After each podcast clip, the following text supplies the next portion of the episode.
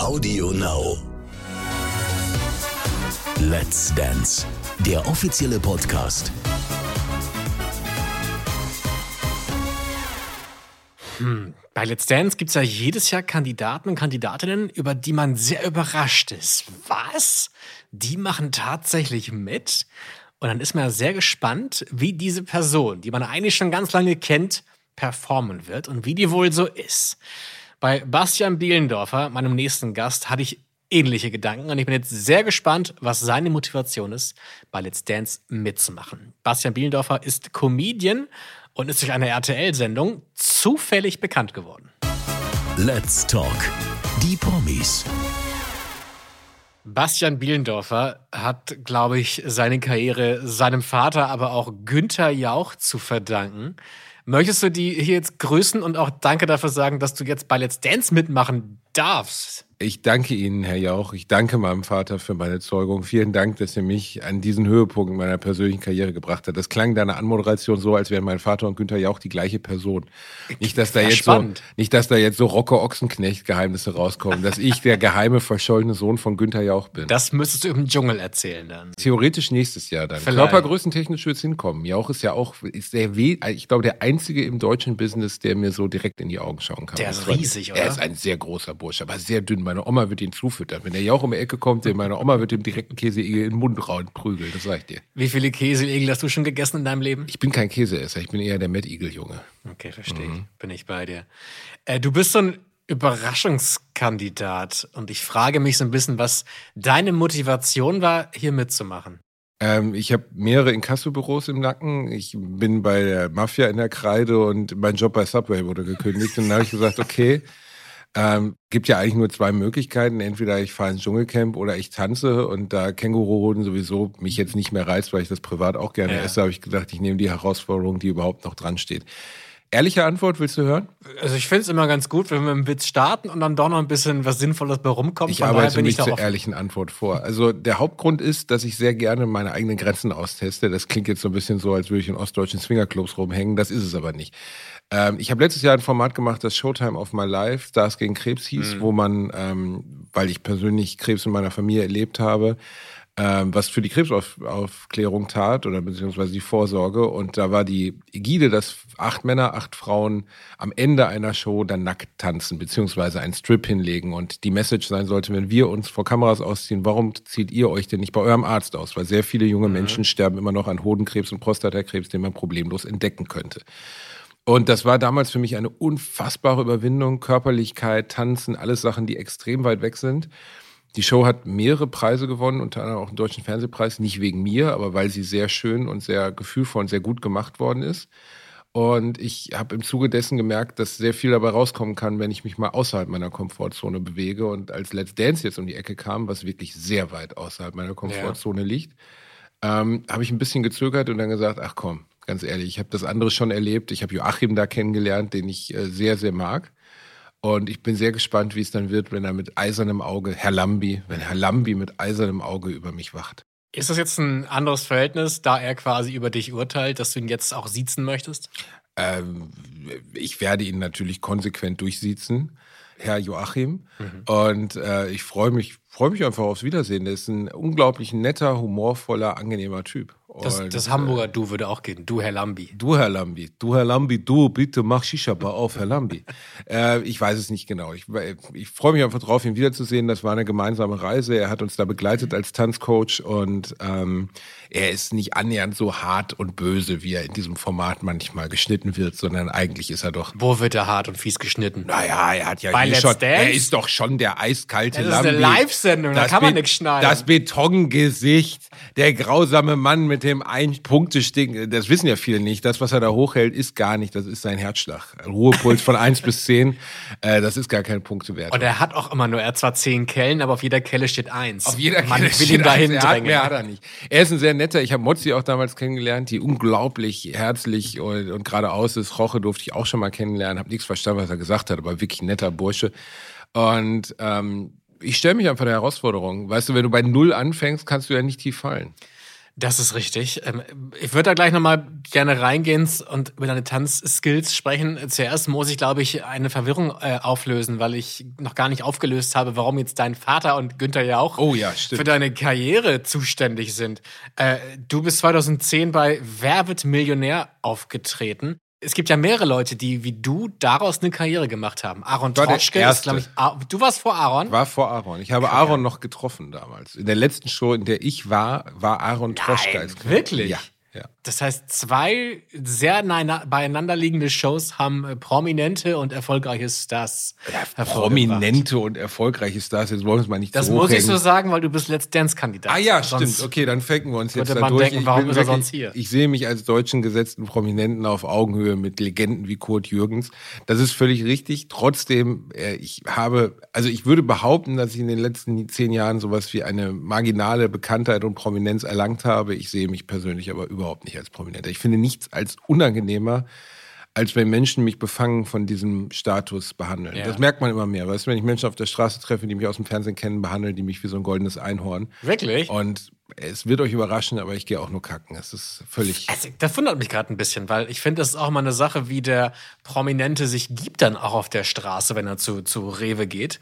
Es gibt natürlich den Promi, der mit Sonnenbrille und Basecap da reinläuft und da eine große Welle macht. Mhm. Und also so wie ich dich hier gerade kennenlerne, ich meine, das jetzt ist, ist jetzt zwar kein Rewe, aber dennoch wirkst du sehr entspannt, dass ich gar nicht das Gefühl hätte, ich müsste dir jetzt mehr schenken. Ich werde auf einer Sänfte getragen, das irritiert die Leute manchmal ein bisschen, gesehen, aber grundsätzlich, grundsätzlich ist es so, dass ähm, natürlich vielleicht meine Größe sie überrascht, weil ich wirklich körperlich sehr groß bin und das im Fernsehen ja nicht rüberkommt. Und, und das ist der gleiche Effekt, der bei jedem Prominenten eintritt, den ich mag und dann irgendwo treffe, du empfindest natürlich eine empfundene ungleiche Nähe also viele Menschen, die meine Podcasts hören zum Beispiel, die erleben ja jede Woche sehr private Dinge, die ich dort erzähle, das Maß an Privatheit, das ich zulassen möchte, und empfinden dementsprechend auch eine große Nähe zu mir als Person. Und mhm. das ist natürlich ungleich, weil ich die Personen, die zuhören, nicht kenne. Ja. Das ist ein bisschen wie das, was ich in natürlich nicht annähernd gleicher Prominenz für einen Harrison Ford empfinde. Also ich bin als Kind in Indiana Jones 3 reingelaufen. Hast du dich gerade mit Harrison Ford verglichen? Nein, ich meine, das, ich meine die Ungleichheit des Verhältnisses. Für mich ist Harrison Ford oder Indiana Indiana wie ein Freund, weißt du, weil ich habe jeden Film Indie, ich habe jeden Indie-Film gesehen, ich habe jeden Film von ihm gesehen, ne? Und ich empfinde eine Nähe zu diesem Mann, der keine Ahnung hat, dass ich existiere und dem das auch grundsätzlich komplett scheißegal ist, gehe ich mal mhm. davon aus. Ich glaube, das ist manchmal auch die Gefahr, dass man diese Menschen dann irgendwann doch nicht mehr mag, wenn man sie privat wirklich kennenlernt. Ja, viele entzaubern sich recht schnell. Ne? Ja. Aber immer wieder schön, wenn man Menschen trifft, die genauso sind, wie man sie auch wahrnimmt, glaube ich. Dafür ist Let's Dance ja auch da, dass wir Promis mal oder Menschen, die in der Hautnah. Medienbranche arbeiten, von einer ganz anderen Seite erleben und das auch über einen sehr langen Zeitraum, wenn es gut läuft. Dein Vater war Telefonjoker beim Günther damals. Ja, ich merke schon, du willst da wieder raus. Ja, ich, ich, will nur diese Verwirrung auflösen. Ich Soll ich weiß, die Geschichte in der Kurzvariante erzählen? Nein, also will ich gar nicht. Martin, doch, nein, erzähl sie komm, jetzt. Doch, Martin, da musst du jetzt durchkommen. Jetzt doch, doch. Weil ich dachte mir, ich langweile dich jetzt auch nicht mit diesen klassischen, du bist ein Lehrerkind. Wie ist denn das? Erzähl doch mal. Ja, ich weiß, das ist dein Stand-up. So bist du quasi groß geworden. Dein ja, Vater ja. ist Lehrer und daraufhin kam Stand-up-Programm, äh, du als Lehrerkind. Der Titel war sicherlich nicht korrekt wiedergegeben gerade. Äh, Lehrerkind hieß das Le erste okay, dann Buch. Doch recht, mein ja. erstes Buch hieß so. Die äh, super Short, Short Story ist, ich saß bei Wer wird Millionär. Mein Vater war der Telefonjoker, hat bei 8000 Euro habe ich ihn angerufen. Er hat sich sehr geschämt dafür, dass sein Sohn bei 8000 Euro Hilfe braucht, hat vor 9 Millionen Zuschauern oder wie viel es damals waren, gesagt, was für eine Schande für die gesamte Familie ich bin. Die Leute haben sich totgelacht. Ich habe erzählt, nach dem doch sehr absurden Telefonjoker-Einsatz, dass ich ein Buch über das Leben von Lehrerkindern zu Hause schon als Manuskript liegen hätte. Mhm. Und das war äh, gelogen. Ich hatte nichts. Wirklich? Und, ja, es war erfunden. Ich habe gedacht, es klingt wie eine geile Story, kannst du mal erzählen. Ja. Und dann musste ich dieses Buch schreiben, weil wirklich, glaube ich, zehn Verlage in einer halben Stunde angerufen haben und sagten, schicken Sie uns dieses Krass. Buch. Und dann habe ich es geschrieben und es war äh, leidlich erfolgreich. Und danach kam dann, habe ich bei den Lesungen zu dem Buch gemerkt, ich lese irgendwie nicht, weil ich so nach 60 Minuten auf der Bühne immer noch kein Kapitel aus dem Buch gelesen hatte und habe gedacht, dann probier doch mal ein bisschen Stand-up-Comedy aus. Und daraus entstand dann mein heutiger Job als Stand-up-Comedian und aus den Stand-up-Comedy-Jobs entstanden letztlich meine beiden Podcasts Bratwurst und Baklava und Alliteration am Arsch. Mm, wie viel Geld hast du beim Günther gewonnen? 32.000 Euro. Man kann jetzt schon sagen, dass du aufgrund der daraus folgenden Karriere wahrscheinlich dann mehr verdient hast als 32.000 Euro über die Nein, letzten ich mache das alles Jahre. ehrenamtlich und lebe noch von diesen 32.000 Euro. Ich habe mir die für 2 Euro am Tag aufgeteilt. Davon kann man Ja. problemlos Basmati-Reis bei Aldi kaufen. Und an wen geht äh, das Let's Dance-Honorar? Äh, Das äh, wird überhaupt kein, es gibt kein Honorar, sondern ich habe persönlich hier gezahlt, um teilzunehmen. Ich habe bei RTL letzte Woche noch einen Geldkoffer abgeladen und habe darum gebeten. Deswegen wurde ein Prominenter, der eigentlich für mich gesetzt war, auch wieder ausgeladen. Das gibt's ja schon mal tatsächlich in auch vergangenen Staffeln, dass man denkt, okay, du hast doch gerade Geld dafür bezahlt, dass du hier auftreten darfst. Das ist nett, dass du das so bei mir in diesem Sinne annimmst. Ähm, das war es nicht. Ähm, ich habe mich gefreut. Äh, ich glaube, dass viele, die uns jetzt zuhören oder vielleicht die mich dann im Fernsehen sehen, mich erstmal googeln müssen. Das ist auch total okay. Aber ich glaube, du bist so ein, so ein Allerweltsgesicht, dass man denken würde, dich kenne ich aus der Nachbarstraße. Das ist sehr nett, Martin. Das sagt ein Mann zu mir, der ein Hawaii-Hemd trägt. Beschreibe es. Entschuldigung, das ist kein Hawaii. Du Kannst du es ein- bisschen du trägst- detailgetreuer beschreiben? Also du bitte? trägst ein aufgeknöpftes, Mhm. deine Nippel fast nicht bedeckendes, herzlichen Glückwunsch, Satin Hawaii-Hemd kombiniert mit einer Chinohose und offenen Lederschuhen ohne Socken. Du siehst eigentlich... alles falsch. Du, nein, es ist nicht ganz falsch. Du siehst ein bisschen aus, als wenn du in einem Robinson-Club das Buffet eröffnen würdest. Aber es gefällt mir gut. Jetzt hast du meinen Nebenjob Es erfunden. gefällt mir sehr gut. Das ist tatsächlich ein, ein äh, Damen, ein Damenoberteil, Das was ich schockiert mich wirklich bei der Farbgestaltung. in einem Stockholmer Secondhand-Land gekauft habe und dachte mir, weißt du was, wir bauen jetzt Gender-Rollen ab, wir sind alle mehr fließend. Ich kaufe mir jetzt einfach dieses Hemd, weil es mir gefällt. Das ist, finde ich, völlig in Ordnung. Wenn Olivia Jones irgendwann aufhört, haben wir sicherlich einen Spot frei. Bastian, du musst hier gar nicht groß rumkotzen, weil du bist ja derjenige, der die nächsten drei, vier Monate in einem Glitzerhemdchen rumlaufen wird. Das ist absolut wahr, aber ich kann das immer mit einer erotischen Distanz tun. Erotische Distanz. Erotische Distanz kann man auch sagen. Ich bin schon, sehr, also ich glaube, das wird die größte Herausforderung, das, was man Fuckability nennt, äh, in diesem Format zu präsentieren. Es gibt ja viele, denen man das dann abnimmt, ein Rorik, ein Kiel. Ja. Ähm, ich glaube nicht, dass meine Anwesenheit die Luft- Luftfeuchtigkeit in deutschen Wohnzimmern erhöhen wird. Ist aber nicht so schlimm. Ja, Schönes Bild. Schön ist der Gedanke, dass die Leute lachen werden, wenn sie mich sehen. Das ist aber das, das also ich frage jetzt mal so, was ist dein Ziel? Möchtest, hast du, möchtest du irgendwas erreichen oder ist es ja eigentlich egal? Ich will auf jeden Fall weiterkommen als Özcan Kosa, das ist wichtig. Also ich muss bis über die, der? ich glaube nur die dritte Show. okay. Ich meine, er war, er, er war irritiert, er war, er war nicht gut drauf in der Zeit. Ähm, das war der zweite, zweite Prozess wegen Einbruchs, den er da hinter sich hatte und er musste ja dann auch mit der Fußfessel tanzen. Das war nicht leicht für ihn und dementsprechend ähm, mindestens bis zur vierten Show muss ich kommen, damit ich das Ötze für den Rest meines Lebens reinreiben kann. Und zwar Ja. bei jeder Podcast-Folge, die wir aufnehmen, werde ich eröffnen damit, dass ich weitergekommen bin. Grundsätzlich trete ich aber bei allen Dingen, die ich im Leben mache, immer an mit dem Ziel, das so gut wie nur möglich zu machen und dementsprechend auch zu gewinnen. Ich bin mir aber natürlich bewusst, dass ein Großteil des Teilnehmerfelds mir körperlich weit überlegen ist. Und ähm, Wieso, wer, wer zum Beispiel? naja, ich habe jetzt gerade Timo Oelke zum Beispiel auf dem Flur getroffen. Der ist ja aus dem Stück Marmor rausgeprügelt worden, der Bursche. Der ist ja einfach fit, durchtrainiert, wilde Maori-Tattoos. Das wollen die jungen Frauen sehen. Das ist okay. Bei mir wird sich halt nicht in eine Buchse gefasst, ist aber auch nicht schlimm. Für mich ist, ehrlich gesagt, das Grundziel all dessen, was ich tue, ob es jetzt Podcast, Bücher oder Comedy sind, Menschen zu unterhalten und ihnen eine kleine Reise außerhalb des Alltags zu gönnen. Und das funktioniert recht gut. Ich überlege gerade so im Kopf, ähm, Comedians bei Let's Dance, was waren so die Erfolge? Ähm, und ich habe das Gefühl, dass viele Comedians auch zu Let's Dance kommen, auch schon mit dem ernsthaften Vorhaben, das hier wirklich durchzuziehen und auch weit zu kommen, aber dass sie irgendwann dann doch über ihre eigene Komik stolpern, weil das natürlich auch ein Bild nach draußen ist, was die letzten Jahre halt gesetzt wurde. Ich bin der lustige Dude aus dem Fernsehen.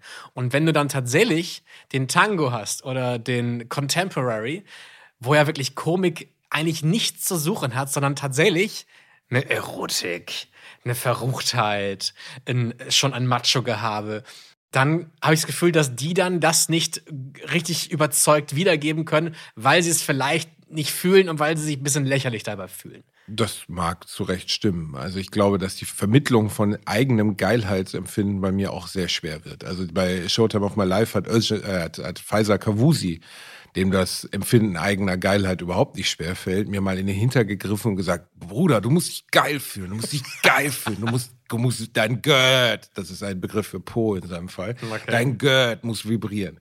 Und ich habe gesagt, ich fühle mich aber nicht geil. Und ich werde mich auch nicht geil fühlen, wenn du mir den Arsch greifst. Und ich werde mich auch nicht geil fühlen, wenn ich dann nachher in der Glitzerunterhose stehe.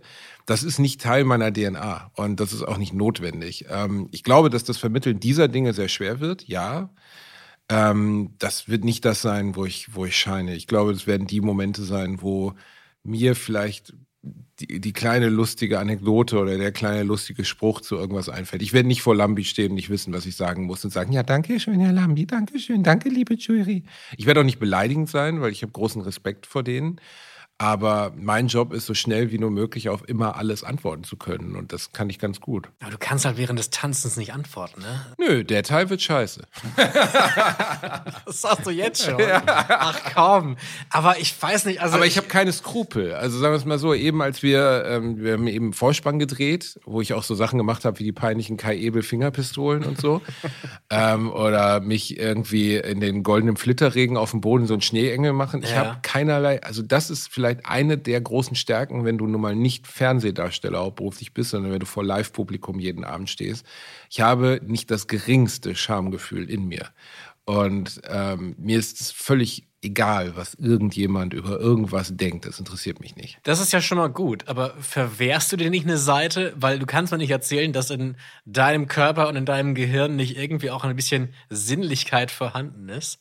Äh, ja, aber vielleicht lässt man sich da mal, lässt mal seinen Gedanken draußen vor der Tür und macht es einfach. Also ich habe zum Beispiel früher, ich hatte einen Kumpel in der Schule, Dennis, liebe Grüße, der hat Dennis? für die Foto, für die Bravo-Fotos gemacht. Nein. Diese Nacktbilder. Nein. Das, ja. Nein. Und Dennis hat, sich selber fotografiert, wie so ein Bauer, wie so ein Zementmischer nackt im Studio. genau so. Und ich, was, was stimmt mit Dennis nicht? Was hat man dafür gekriegt? Habe ich mich ich immer 150 D-Mark. Du willst mich verarschen. Nein. Dennis hat seinen freigelegten Pimmel in der Bravo abdrucken lassen für 150 Tage. Ja. Seine Eltern haben es erlaubt. Die ganze Schule hat's gesehen. Und das Ding ist aber, er hat damit was losgetreten, weil auf einmal dachten auch ein paar Jungs, sie müssten ihre Sexiness irgendwie entdecken. Und auch ich habe dann in einem Strandurlaub von meiner Mutter, hat sie mir ein Bild gemacht, wie ich in der Brandung liege. Das ist ein furchtbares Bild. Ich sag mal, wie du dich heute präsentierst, mal. Martin, mit dem, mit dem weiblichen Oberhemd, da könnte ich mir das schon theoretisch vorstellen, wie du dich irgendwo in Langeoog, so in der Brandung. Aber, das war tatsächlich Hawaii. Oh, auch schön, auch schön. So, solche Orte kommen ja Menschen wie ich nicht. Ach, Aber bitte. grundsätzlich, ja, ja, es ist weiter als bis äh, nach Jütland komme ich nicht. ähm, es ist, ähm, nee, also habe ich auch, also es wäre einfach lächerlich, wenn ich dir jetzt erzähle, ich bin ja halt Geldficker und kann hier total geil rüberkommen. Nein, empfinde ich nicht so. Intimität und Sexualität findet bei mir in einem sehr geregelten Rahmen in meinem persönlichen Umfeld mit meiner Frau statt. Das ist schön. Und ähm, ich bin also die Grenzen dessen, was ich bereit bin zu geben für diesen Job, sind immer ganz klar. So zum Beispiel gibt es keine Bilder meiner Familie, es gibt keine Bilder meiner Verwandten, das gibt es alles nicht und das ja. möchte ich auch nicht. Und ähm, ich bin insoweit ich, dass ich genau die Grenze kenne und Sexiness und sowas darzubieten, das wird, das wird die größte Herausforderung. Okay. Ja. Definitiv. Wie ist es generell mit Gefühlen und Emotionen, wenn wir zum Beispiel den, über den Magic Moment nachdenken, wo es ja schon schön wäre, sag ich mal, wenn der Tanzende oder die tanzende Person halt auch wirklich was von sich zeigt und vielleicht mal seine gewohnte Rolle, die wir alle kennen, verlässt. Was könnte das bei dir sein, so ein Magic Moment? Das wurde ich auch schon mal gefragt und das habe ich mich ehrlich gefragt, ob es jetzt der Moment ist, in dem ich meine Frau kennengelernt hab, bin, habe, mit der ich seit fast 20 Jahren zusammen bin. Oder ob es vielleicht das erste Mal die Lanxess Arena ist, als ich dort das erste Mal gespielt habe. So, das ist schon ein besonderer Moment, ja. wenn so 15.000 Leute dich anschauen. Ähm, vielleicht sind das die Magic Moments, aber ich bin kein, ich bin Westfale, verstehst du? Also das ist einfach, diese übermäßige Gefühligkeit ist in meiner Familie nicht vertreten. Als mein erstes Buch sich eine halbe Million Mal verkauft hat, hat mein Vater gesagt, Herr Thomas Mann hat mehr Bücher verkauft. also es ist einfach, verstehst du, das ist in der, also ich habe mein Programm aufgezeichnet in meiner Heimatstadt, in der größten Halle. Und ähm, da war alles, was Rang und Namen hat in meiner Heimatstadt, von Freunden meiner Eltern, Verwandten etc. Und mein Vater sitzt halt da und sagt, ja gut, aber ist jetzt trotzdem nicht Genesis, nicht. Also das, ich bin so veranlagt, dass maximales Understatement nun mal in mir drin steckt. So. Und ähm, das ist sicherlich für mich eine Herausforderung, jetzt so dieses echtes Gefühl zeigen. Ja. Ähm, wobei natürlich immer die Frage ist, wenn wir jetzt zum Beispiel jetzt derzeit die Dschungelcamp oder sowas schauen, inwieweit sind die Gefühle echt, die die Menschen uns dort darbieten. Ne? Und ich mag lieber jemanden, der ehrlich nüchtern ist, als jemand, der verlogen emotional ist. Absolut. Ja, spielen darfst du es nicht. Ich glaube, das geht dann nach hinten los. Dann Ja, aber lieber das nicht tun sein. ja, wie du und ich nun mal wissen, 99,8 Prozent aller derer, die uns dort begegnen. Aber glaubst du, die haben dann auch Erfolg? Ja, natürlich, die Leute glauben ja erschreckend viel. Ne? Also das ist ja einfach, äh, ich habe immer, also ich mag am liebsten die, die ich vor und hinter den Kulissen in exakt gleicher Art und Weise erlebe. Weiß ich, wie, keine Ahnung, bestes Beispiel vielleicht Thorsten Sträter, mit dem ich privat befreundet. Thorsten ist exakt so, wie er da auf der Bühne ist, ist er auch hinter den Kulissen, ist einer der bodenständigsten, netten, nettesten Menschen, die du dir vorstellen kannst. Und dann erlebst du manche, die irgendwie grinsend um die Kandidatin äh, den Arm legen und sagen, Roswitha, so schön, dass du jetzt die 100.000 Euro äh, gewonnen hast. Und sobald das Showlicht aus ist, müssen die sich erstmal den kompletten Arm desinfizieren, weil die Berührung mit einem normalen Menschen für sie schon abstoßend Ja. ist. Und äh, ich befinde mich hoffentlich sehr viel mehr auf Sträters Linie und sehr viel weniger da. Ist dein, du sagst, dein, dein Vater, also ich sage mal fast zusammen, er, er lobt nicht, ist das richtig? Er lobt dosiert. Okay. Letztens habe ich noch bei Wetten das so Kinderkandidaten gesehen, wo die Eltern mit so gemalten T-Shirts, wo das Kind drauf war, saßen. Es gab ja diese Wetten das Revival Show und der Vater auf den Boden fiel, sich die Hand vors Gesicht schlug, als der Sohn die Wette gewann und so. Mein Vater hätte dort mit verschränkten Armen nickend gesessen. Das wäre das Maximum an Emotionen gewesen. Und nicht mal als negativ, sondern es ist die Art der Artikulation, wie in meiner Familie Stolz oder Begeisterung Ja. artikuliert wird. Ich habe das auch akzeptiert bei meiner Familie. Dennoch erwische ich mich manchmal dabei, dass ich das trotzdem aus meinem Vater rausprügeln möchte. dass er einmal diesen Satz sagt, irgendwas wie, keine Ahnung, gut gemacht oder Ja, also aber es- toll. Es sind ja die Momente, die du nicht weißt, in denen der Stolz deines Vaters sich manifestiert. Zum Beispiel hat mir mal jemand erzählt aus meiner Nachbarschaft, dass jeder, jeder in meiner Straße die Bücher von meinem Vater geschenkt bekommen hat. Jeder. Und auch die, die nicht wollten. ne? Also, also der Stolz manifestiert sich in anderen Arten, aber Dinge, die er zum Beispiel halt nicht zeigen kann. So, ne? Und das kann ich akzeptieren. Du sagst, du versuchst so deine, deine Familie aus dem Rampenlicht zu halten. Jetzt ist dein Vater natürlich großer Teil deines Programms und deiner Story. Gab es da mal Clinch? Hat er mal gesagt, so, Bastian, fände ich übrigens nicht so doll, dass Nein, du diese Sachen über mich erzählst? Überhaupt nicht. Nee, meine, nee, also das Einzige, meine Mutter lebt nicht mehr, aber als meine Mutter noch lebte, ähm, rief sie mich bei der Veröffentlichung meines ersten Buches, glaube ich, an. Da war es schon im Druck und ich hatte es meinen Eltern gegeben zum Lesen, im Sinne von, bitte sagt, ne, wenn euch was nicht passt, weil es sind nun mal, auch wenn es andere Namen sind, es sind die Geschichten unseres Lebens, die ich da erzähle. Ja. Und es kam nichts. Und ich habe gedacht, die haben das nicht gelesen oder so. Und dann schellte das Telefon, meine Mutter war aufgelöst dran und sagte, das geht nicht. Das geht nicht. Ich sag, Mama, wa- was, du bist drei Tage zu spät, das Buch ist im Druck. Ja, hast du das, also du- bist du wahnsinnig? Und ich so, was denn?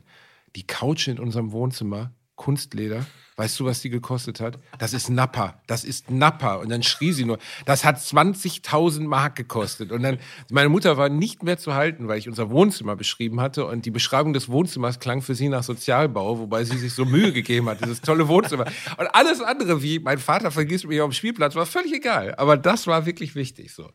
Und bei meinem Vater ist es komplett schmerzfrei. Der kann nur mit dieser Welt, in der ich mich bewege, überhaupt nichts anfangen. Also wenn bei dem, der steht noch mittlerweile jetzt nicht mehr, weil er stand lange Zeit im Telefonbuch und dann haben immer irgendwelche Boulevardmedien da angerufen und haben gesagt, hallo, ich bin die Susanne von der Bild und ich wollte mal wissen, wie sie findet. Und mein Vater erzählt dann privateste Sachen, weil er sagt, die Okay. Susanne ist ja eine nette, ne? die hat Ja, ja, ja. angerufen.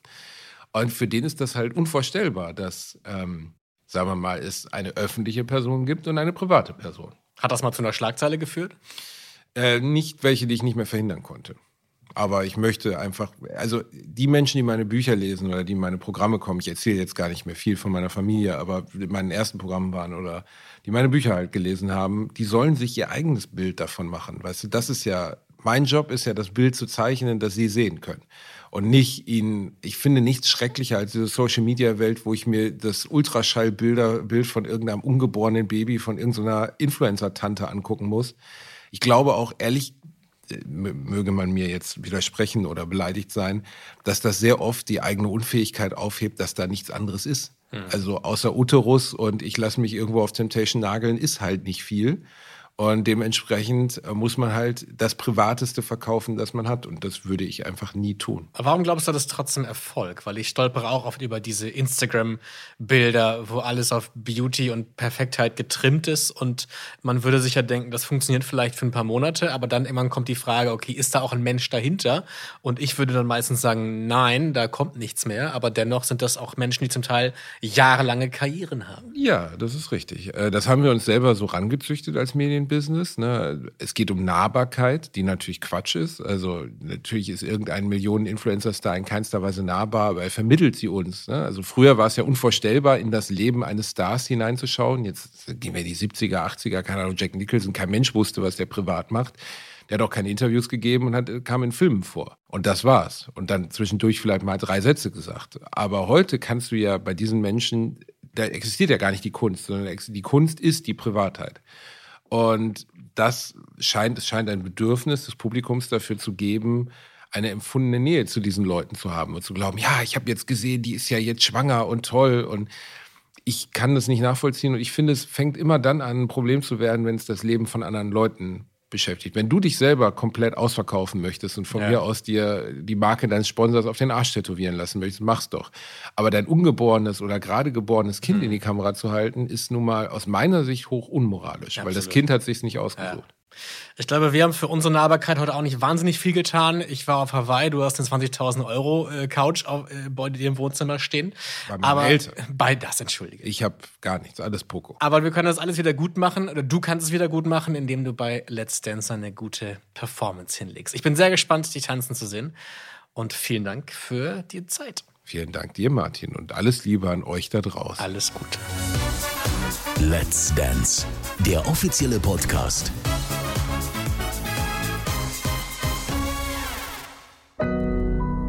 Audio Now.